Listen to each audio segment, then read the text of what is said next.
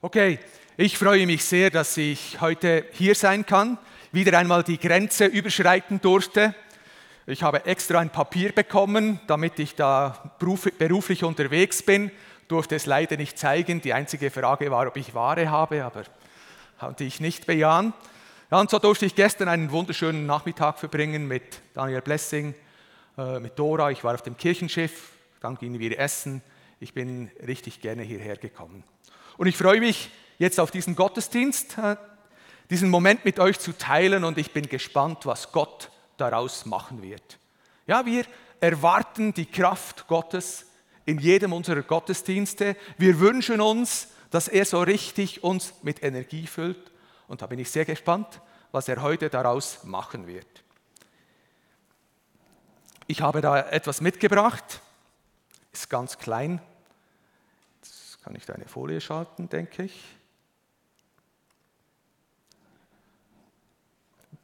Es kommt. Ist schon eine zu weit. Hm? Ein sogenannter Fünf Lieber. Schweizer ähm, Fünf Franken Stück. Ich weiß, äh, das ist, ihr habt eine 5 Euro Note, aber dieses 5 Franken Stück bedeutet mir ganz viel, weil es etwas symbolisiert, was ich auch heute hier thematisieren will. Was viele nicht wissen, hier auf dem Rand ist etwas aufgedruckt. Auf diesem Rand steht aufgedruckt auf Lateinisch, nützt es nicht, wenn ich das jetzt hier sage, aber ich sage es deutsch, da steht drauf, Gott versorgt.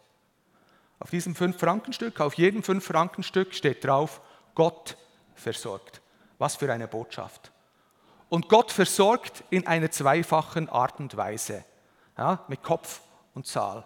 Und diese zweifache Art und Weise, die will ich heute mit euch teilen. Auf der einen Seite versorgt uns Gott, jeder von uns, mit Nahrung für die Seele, Nahrung für unsere Bedürfnisse. Wir sind willkommen, so wie wir sind, und Gott will uns stärken, kräftigen, ermutigen. Das ist die eine Seite. Die andere Seite ist, dass durch dieses genährt werden von uns Gott eine gute Tat in dieser Welt vollbringen möchte. Er will durch uns hindurchfließen und durch uns hindurch einen Unterschied machen. Und so habe ich meine Predigt überschrieben, von der Sehnsucht einen Unterschied zu machen. Da gibt es diesen wunderbaren Satz in der Bibel, den ich schon lange äh, mir aufgeschrieben habe. Ich mache immer so Zettel, was mir wichtig ist. Da gibt es eine ganze Fülle und die fallen dann immer wieder einmal nach vorne. Und auf einem dieser Zettel steht, wer mir vertraut, von dem werden Ströme lebendigen Wassers ausgehen. Das ist eine Hammeraussage. Ich, das muss man sich mal auf der Zunge vergehen lassen. Wer mir vertraut, von dem werden Ströme lebendigen Wassers ausgehen. Das ist die Verheißung für uns Christen, für uns als Gemeinde. Ströme des lebendigen Wassers. Wer Jesus vertraut, von dem werden Ströme des lebendigen Wassers ausgehen. Von uns allen geht eine Atmosphäre aus. Wir verbreiten einen Duft. Das wissen wir. Ja, manchmal transpiriert man ein bisschen, das ist diese Art Duft, aber es gibt einen anderen Duft. Und diese Duftnote verbreiten wir in unserer Umgebung. Und es ist eine Art und Weise, wie Ströme lebendigen Wassers von uns ausgehen. Negativbeispiel, vor ein paar Wochen musste ich eine Gartenpumpe reparieren. ich habe so eine kleine Anlage, das müsste das Wasser in einen Tank pumpen und von diesem Tank könnte ich dann den Garten bewässern. Funktioniert oft schlecht.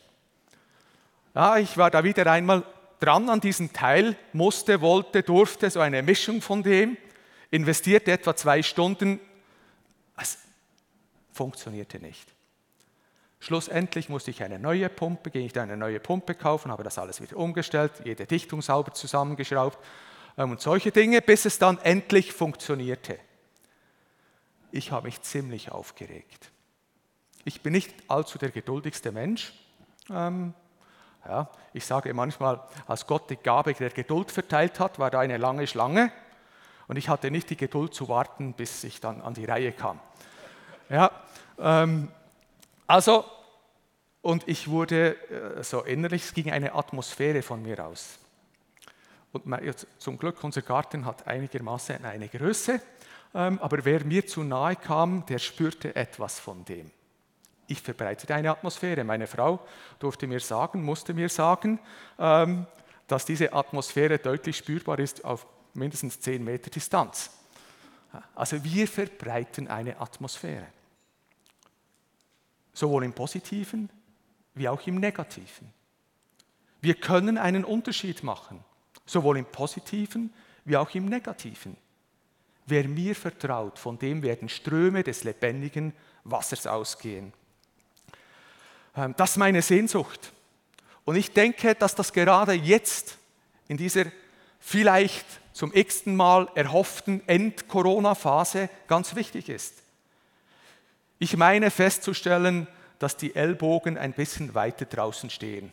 Menschen denken so, jetzt bin ich doch ein bisschen lange zu kurz gekommen. Und wenn ich jetzt vielleicht noch in die Ferien fahren will und mir endlich wieder etwas Gutes gönnen, dann muss ich jetzt schon darauf achten, dass ich diese Impfung rechtzeitig reinkriege. Und dann wird ein bisschen weggedrückt und hier ein bisschen weggedrückt. So die, das Grundgefühl ist, jetzt sollte ich einmal wieder an die Reihe kommen. Und auch das verbreitet eine Atmosphäre. Sicher nicht diese Atmosphäre, die Jesus von uns möchte. Und ich denke, dass wir Kirchen, wir Christen jetzt besonders gefordert sind, einen Unterschied zu machen. Welcher Duft geht von uns aus? Welche Atmosphäre verbreiten wir? Welche Kraft geht von uns aus? Wenn die Menschen, die mit uns in Kontakt kommen, sagen, hey, ich bin nicht energisiert worden, da ist Kraft, da ist Vitalität, ich, ich fühle mich so richtig gestärkt, dass ich dir, Klaus, begegnen durfte. Und solche Dinge. Das bewegt mich. Und das finde ich jetzt und wohl immer auch ganz entscheidend. Was für einen Duft, was für eine Atmosphäre verbreiten wir. Ganz allgemein, ganz am Anfang der Geschichte von Gott mit den Menschen, Gott mit Abraham. Was sagt er zu Abraham? Er sagte zu Abraham, ich will dich segnen und du sollst ein Segen sein. Ganz in einer Einheit. Ich will dich segnen und du sollst ein Segen sein. Das ist ein bisschen auf eine andere Art das Gleiche mitgeteilt, was ich vorhin gesagt habe. Und ich möchte euch einen kurzen Moment Zeit geben, das zu reflektieren. Ich nehme an, die Folie kommt jetzt dann auch wieder. So, hier. Segen empfangen und Segen geben. Kurzen Moment jeden für sich. Ich habe da so eine Skalierung 5, 4, 3, 2, 1, 1, 2, 3, 4, 5. Ich kann jetzt sagen, so, also Segen empfangen, das ist so etwas, das wünsche ich mir sehr, das, das mit dem beschäftige ich mich sehr im Leben. Da gebe ich mir eine 5. Segen senden, Segen weitergeben, ein Segen, dass das von mir ausfließt, mit dem beschäftige ich mich sehr, gebe ich mir eine 5. Und je weniger, 3, 4, 3, 2, 1, so, ähm, einfach einen kurzen Moment euch zu reflektieren, wie sieht es mit meinem Leben aus? Segen empfangen, Segen weitergeben. Die beiden Seiten der Münze.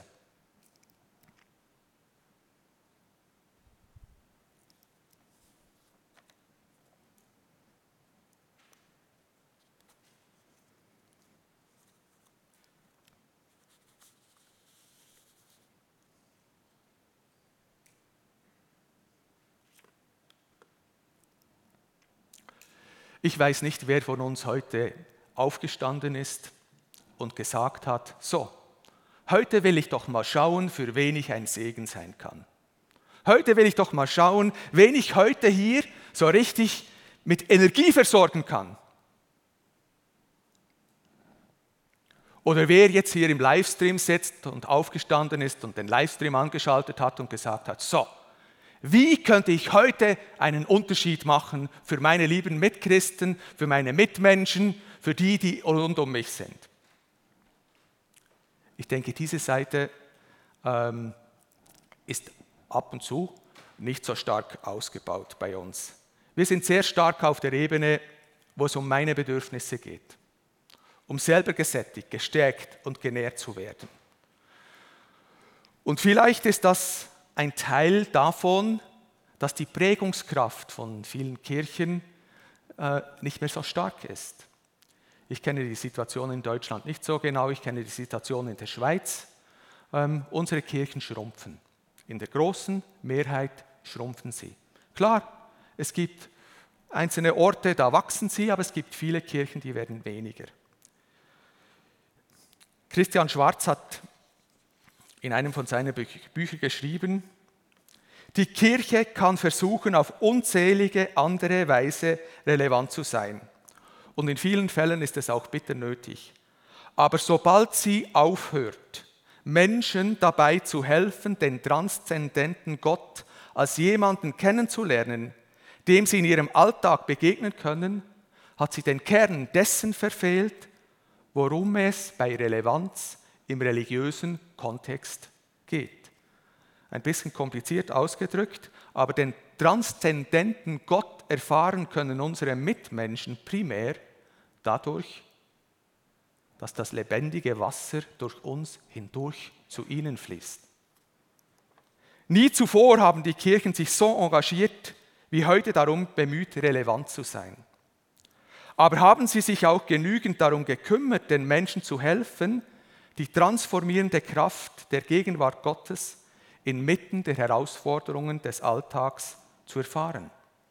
Und diese Erfahrung hat elementar mit uns Christen zu tun. Gott hat sich entschieden, dass das lebendige Wasser durch uns hindurch in diese Welt fließen darf und soll.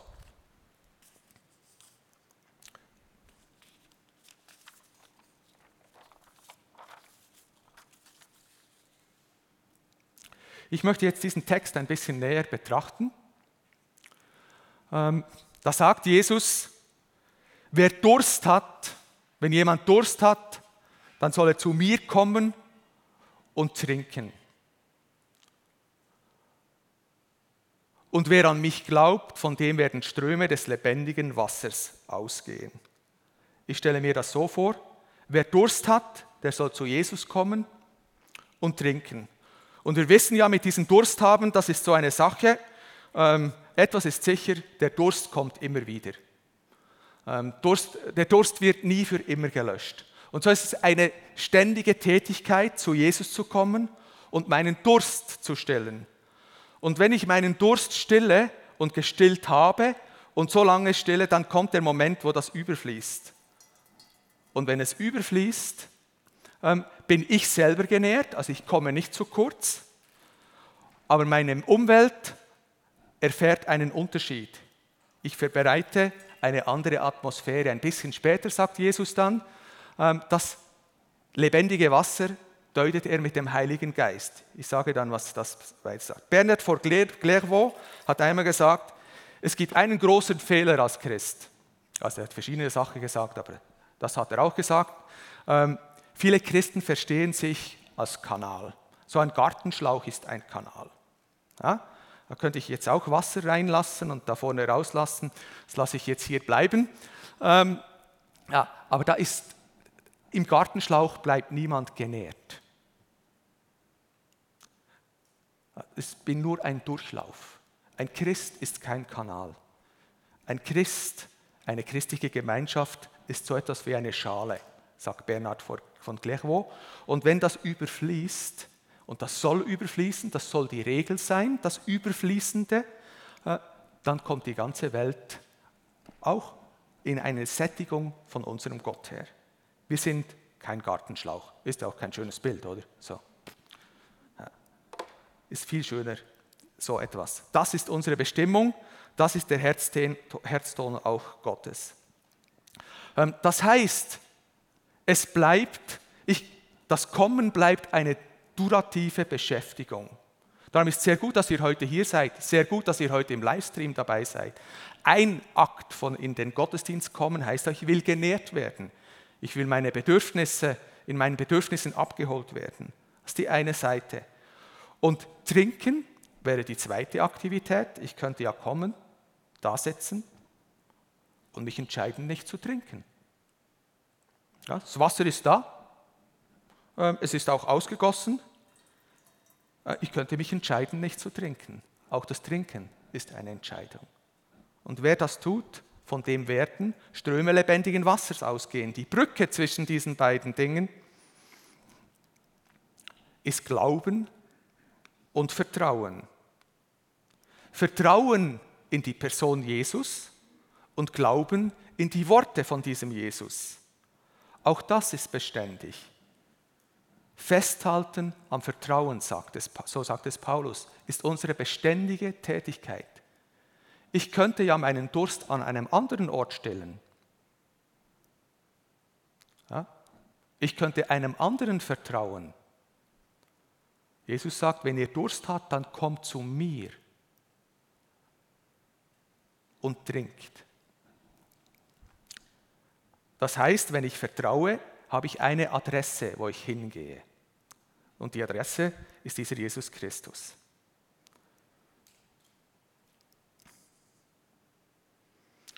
Ich denke, dieses Überfließende ist ganz wichtig. Das braucht es. Das Überfließen ist auch eine doppelte Erfahrung. Was macht der Heilige Geist? Jesus sagt, das Überfließen beschreibt er mit dem Heiligen Geist. Was macht der Heilige Geist? Im Kern macht er zwei Dinge mit uns. Das erste ist, er will unseren Charakter verändern. Die Frucht des Heiligen Geistes. Mehr Liebe, mehr Freundlichkeit, mehr Güte, mehr Selbstbeherrschung, mehr einen langen Mut mit diesen Menschen, die ich finde, das pff, schwierig. Ja? Mehr Sanftmut, mehr Demut, Charakterveränderung. Das ist für uns alle gleich. Der Heilige Geist will das genau gleiche Werk in uns allen hier vollbringen. Einen Charakter schaffen, der Jesus ähnlich und ähnlicher ist und wird. Ähm, und das strahlt aus. Ich, ich stelle mir das oft so vor, also stelle mir das vor, die Menschen waren sehr gerne mit Jesus unterwegs. Sie wurden nicht zu Jesus geprügelt, die waren sehr gerne mit Jesus unterwegs. Und sie waren sehr gerne mit Jesus unterwegs, weil es sehr faszinierend mit ihm sein musste. Weil von ihm etwas ausging, charakterlich, diese Frucht des Heiligen Geistes da bin ich einfach gerne dabei. Das wünsche ich mir für uns als Kirchen und das wünsche ich mir für jeden Einzelnen. Dort, wo er wirkt, wo er arbeitet, schafft, ähm, seinem Leben nachgeht, dass diese Atmosphäre ausgeht. Ich vergesse nie, als mir einmal ein Freund erzählt hat, der arbeitete in einem Möbelgeschäft und musste irgendwo ein Sofa hinliefern. Und da, wo er es hinliefern musste, war bei jemandem, der auch Christ war. Aber die beiden kannten sich nicht. Die Atmosphäre, die bei dieser Sofa-Lieferung äh, verbreitet wurde, von demjenigen, der das Sofa empfang, die war sehr, sehr traurig und eigentlich schmerzvoll. Also wir, sind, wir verbreiten ständig eine Atmosphäre und es sollte uns darum kümmern. Und wir sollten uns darum kümmern. Der Heilige Geist, wir haben gesungen in diesem Lied, das Herz, näher an das Herz Gottes, so irgendwie. Ähm, der Heilige Geist will unseren Charakter verändern. Das ist die eine Art, wie das überfließen soll. Das zweite ist, wir haben Gaben und Talente anvertraut bekommen. Und die sind verschieden. Gott sei Dank. Diese ganze Technik, die wir hier sehen, die, was ihr hier macht, finde ich übrigens großartig. Ähm, und das hat damit zu tun, dass hier Menschen bereit sind, ihre Talente einfach überfließend auf den Tisch zu werfen. Sonst würde das nicht gehen. Und viele, viele profitieren von dem. Der Gedanke Gottes ist, der Heilige Geist möchte, dass wir alle an diesem Werk partizipieren und unsere Gaben und Talente, wo wir auch sind, auf den Tisch werfen und einen Unterschied machen. Diese zwei Seiten, ein doppeltes Überfließen. Ich war von, Januar, äh, von Ende Februar bis jetzt Ende Mai in einem Projekt tätig. Good Friday nennt sich das. Das war so ein Projekt, das ich im Anschluss an eine Predigt gestartet habe. Haben wir uns gegenseitig verpflichtet, in so einer WhatsApp-Gruppe zu sagen, immer am Freitag reizen wir einander zu einer guten Tat. Die anderen Tage darf das auch passieren, aber an diesem Tag machen wir das. Ähm, und in, die, in dieser WhatsApp, wer da mitmacht, schreibt dann in die WhatsApp-Gruppe, ich habe das, dieses oder jenes getan. Ähm, es haben sich nicht alle sehr äh, beteiligt im Reinschreiben, äh, vielleicht gut schweizerisch. Man will sich ja nicht vordrängen. Das Anreizen zu guten Taten ist noch so eine schwierige Sache. Und dann zu sagen, ich habe das gemacht, ich war hier, ich habe mir das überlegt. Ähm, aber das steht im Hebräerbrief. Anreizen zu guten Taten. Also eines Freitags morgens in meiner Gebetszeit habe ich gebetet ähm, und gesagt, du Gott, für wen könnte ich heute eine Ermutigung sein? ähm, kamen mir zwei Namen in den Sinn und gleichzeitig kam mir auch in den Sinn, nein. Nein, also für diese beiden lieber nicht. Äh, Habe ich seit zehn Jahren nicht mehr gesehen, ähm, lieber nicht. Ich musste dann eine Besorgung machen, ging ins Nachbardorf, ähm, habe dort meine Besorgung gemacht. Der Gedanke ging, das ist so, ähm, ich weiß nicht, wie euch das geht, mir geht das geht dann nicht mehr weg, ähm, wenn man so etwas gefragt hat. Ja, ähm, gut, dann sage ich Gott, also, also ich mache das, aber ich denke, das könnte problematisch werden. Ja, wie, wie äh, gewöhnlicher Freitagmorgen im Jahr X tauche ich einfach auf. Komisch, oder? Ich ging dann in so eine Konditorei, denkte, irgendetwas musst du mitnehmen. Ähm, habe da etwas eingekauft, habe noch eine Karte geschrieben, weil meine Hoffnung war, vielleicht ist ja niemand zu Hause dann könnte ich, und wenn mich niemand sieht, ich könnte das dann einfach in den Briefkasten legen und ich hätte dann die Sache auch erledigt. So, ähm, ich fuhr in dieses Quartier, parkierte schon weit vor dem Haus entfernt, damit ich ein wenig inkognito hineinlaufen könnte und man mich vielleicht nicht wahrnehmen würde. Dummerweise war dieser Mann schon im Garten. Also, ich, ich ging da rein. Und diese Menschen, die haben mir in der Vergangenheit, in meiner Jugendzeit, etwas von ihrem Überfließen geschenkt. Das ist nicht irgendjemand. Also ist einfach eine lange Lücke dazwischen. Ähm, die Begegnung, die war irgendwie. Wir haben Kaffee zusammen getrunken. Ich habe ihnen dieses Präsent äh, mitgebracht und ihnen mein, meine Wertschätzung für diese Zeit zum Ausdruck gebracht, dass sie einen Unterschied in meinem Leben gemacht haben. Und so eine Stunde später bin ich dann wieder gegangen. Äh, das war anstrengend. Ja? Und ich hatte viele Gegner zu überwinden. Die meisten waren in mir. Die Kraft Gottes, seine Energie ähm, ist da, auch wenn ich viele Gegner habe. Manche von uns kennen vielleicht ähm, diesen Ausspruch, Gott hat mir eine Tür aufgetan. Das kommt ja aus dem Korintherbrief. Korintherbrief, 16. Kapitel, Vers 9. Schreibt Paulus. Mir ist eine große Tür geöffnet, damit ich energisierend, das ist das Wort, das dort steht, wirken kann. Wisst ihr, was der zweite Halbsatz ist, was dort steht? Wird oft überlesen. Dann schreibt er, und an Gegner mangelt es mir nicht. Und an Gegner mangelt es mir nicht. Mir ist eine große Tür aufgetan, um energisierend wirken zu können und an Gegner mangelt es mir nicht. Also wenn ihr, und das wünsche ich mir, euch animieren lässt zu sagen, also ich will heute einen Unterschied machen dann, und energisieren, kraftspendend für meine Umwelt wirken, mit meinen Gaben und Talenten und mit meinem Charakter, äh, dann wird es nicht so sein, dass das gegnerlos sein wird. Vielleicht seid ihr auch in euch selber der größte Gegner für diese Aktion. Die Kraft Gottes ist da, auch wenn Gegner da sind.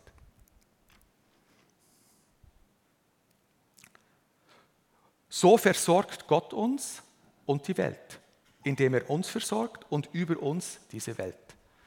Wir sind Schafe, alles, und wir sind auch Hirten. Bei uns in der Gemeinde brauchen wir dann das Wort, jeder Christ ist ein Schirt. Ja? Schafe und Hirte. Schirt, Eigenkreation. Beides sind Schafe und Hirt. Niemand ist nur Schaf. Niemand wird nur genährt. Niemand. Jeder ist auch Hirt. Niemand ist nur Hirt. Jeder ist auch Schaf. Schaf und Hirt. Wir alles sind Schirts. Die Sehnsucht, einen Unterschied zu machen, beginnt mit einer Absicht. Und die Absicht dokumentiert sich im Gebetsleben. Ja, was ich wirklich will, über das bete ich. Da bin ich fest überzeugt. Was uns wirklich bewegt, wird in unserem Gebet sichtbar. Ich persönlich verordne mir so Jahresgebete. Weil wenn ich so einfach dahin fließe, dann bin ich sehr bei mir. Mir kommt immer etwas in die Sinn, was meine Seele mangelt. Meiner Seele mangelt es immer. Die Seele ist unersättlich von mir. Ich könnte immer ein bisschen mehr geliebt werden, immer ein bisschen mehr geachtet werden. Ich könnte immer ein bisschen mehr, äh, immer, immer. Meine Seele ist unbändig dürstig. Mir hilft es, mit vorformulierten Gebeten zu beten. Ähm, das kanalisiert mich auf Schaf und Hirt zu sein. Und so ein vorformuliertes Gebet habe ich heute hier mitgebracht. Ähm, habe ich euch da auf den Zettel geschrieben, sogar mit der Absicht, ich habe immer eine Absicht, ich wünschte mir, ihr würdet alle mit mir das ein Jahr lang beten. Ähm, täglich, vielleicht auch dreimal. Äh, ja, wenn ich Arzt wäre, würde ich es vielleicht sogar so verschreiben. Dass wir das gemeinsam beten könnten. Das Gebet, ich muss das kurz aus meiner Bibel hervornehmen, das ist auch irgendein Zettel da drin.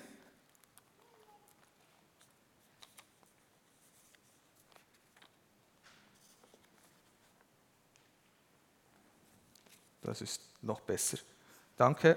Ich habe es nämlich da noch ein bisschen. Sehr gut. Ähm, ich nenne es mein Red Bull-Gebet.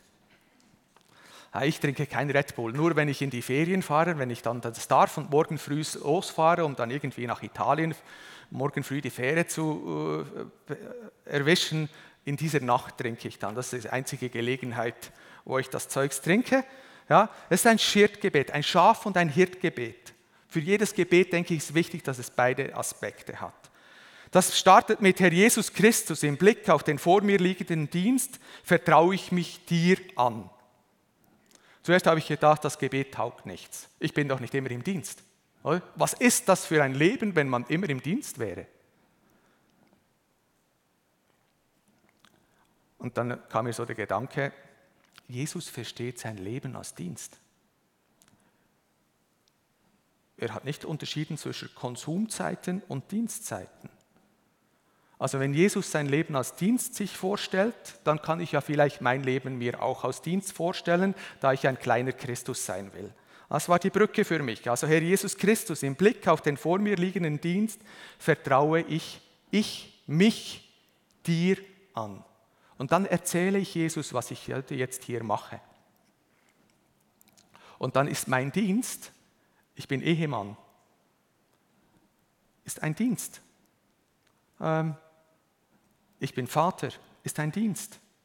Ich schreibe viele E-Mails, ist ein Dienst. Ähm, ich predige, ich bin heute hier, ist ein Dienst. Dann bringe ich, was durch diesen Tag alles läuft und vertraue das Gott an. Ich lege mein Leben mitsamt meinen Gaben und Fähigkeiten vor dich hin.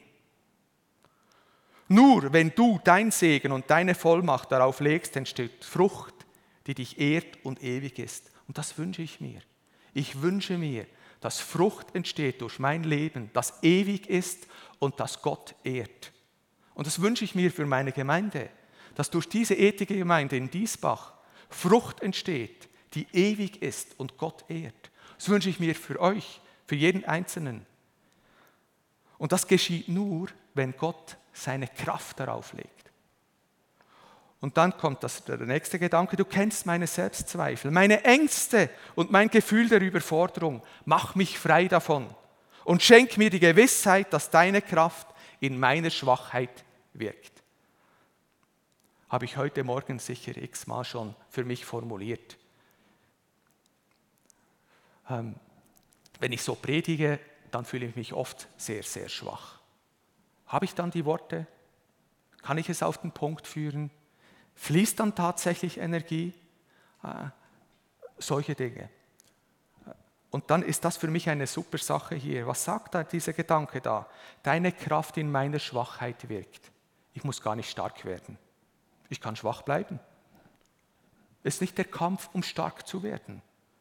Die Hauptsache ist, dass Jesus stark durch meine Schwachheit wirkt. Danke, dass du selbst in meinem Reden und Tun gegenwärtig bist. Er selber will überfließen durch dich und mich. Danke, dass deine Kraft und Energie und Liebe durch mich zu anderen Menschen fließt. Gib mir, was du mir befiehlst, dann befiehl mir alles, was du willst. So bete ich es seit Anfang Jahr täglich. Und es ist eine Absicht. Und es entstehen immer wieder Gedanken daraus, wie ich überfließend für andere einen kleinen Segen sein kann. So wünsche mich, ich mir für uns als Christen gerade jetzt in dieser Zeit, wo vielleicht die einen oder anderen von unseren Mitmenschen unterwegs sind und denken, ich muss für mich schauen, damit wir nicht in das gleiche Fahrwasser kommen. Für uns ist gesorgt. Für uns ist gesorgt. Und es ist so gesorgt, dass wir auch für die anderen sorgen können. Das ist Evangelium. So verbreiten wir einen angenehmen Geruch. So repräsentieren wir diesen Jesus in unserer Umwelt. Ich habe euch da eine Schlussfolie mitgebracht.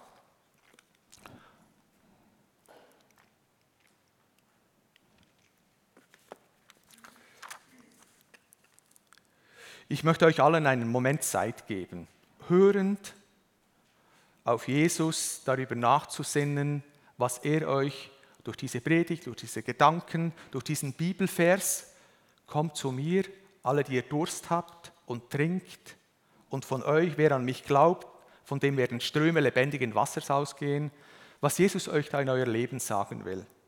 Ich habe da zwei Fragen formuliert. Was wurde mir anvertraut vom Heiligen Geist? Das ist die eine Ebene, die der Heilige Geist. Jedem von uns wurden Dinge anvertraut. Mit diesen Talenten, die sind auf den Tisch zu werfen. Ja. Was sind Gelegenheiten, einen Unterschied zu machen?